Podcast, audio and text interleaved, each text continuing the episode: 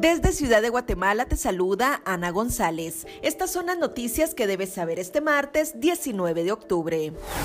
El fenómeno de la niña llegará con fuerza en las próximas semanas y se mantendrá incluso hasta 2022. Esto podría tener un impacto en las lluvias, el final de la temporada de huracanes y la intensidad del próximo invierno boreal.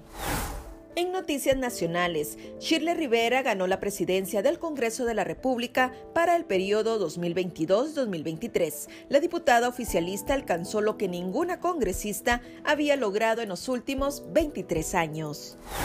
El bloque de la Unidad Nacional de la Esperanza, afín a Sandra Torres, tomó el control de la jefatura de bancada y desplazó al diputado Carlos Barreda un juzgado ligó a proceso penal a uno de dos trabajadores del Ministerio Público, capturados el pasado viernes 15 de octubre por trasladar 200 mil quetzales en un vehículo de la institución. Es señalado de lavado de dinero y otros activos. En nuestra sección de República Vive te hablamos sobre cómo detectar el cáncer de mama. También te contamos sobre los principales hechos históricos y los fenómenos naturales que marcaron las efemérides de este 19 de octubre. Eso es todo por hoy. Para mayor información ingresa a república.gt y mantente informado sobre las noticias del día. También nos puedes seguir en redes sociales como República GT.